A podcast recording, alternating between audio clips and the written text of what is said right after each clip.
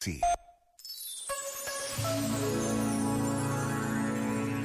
Habituámo-nos a parques cheios de carros, de caravanas, de tendas montadas em pequenos espaços. Nas mesas, improvisadas, sempre se tomou o pequeno almoço, enquanto as ruas se iam enchendo de peregrinos.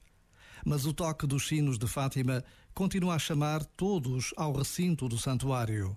Rezar o terço, celebrar a Eucaristia, de maio a outubro, nos dias 12 e 13, é sempre um tempo extraordinário de encontro com a Mãe presencialmente ou não. Por vezes, basta a pausa de um minuto para nos lembrarmos do que nos disse o Papa Francisco. Em Fátima, todos temos mãe. Este momento está disponível em podcast no site e na app.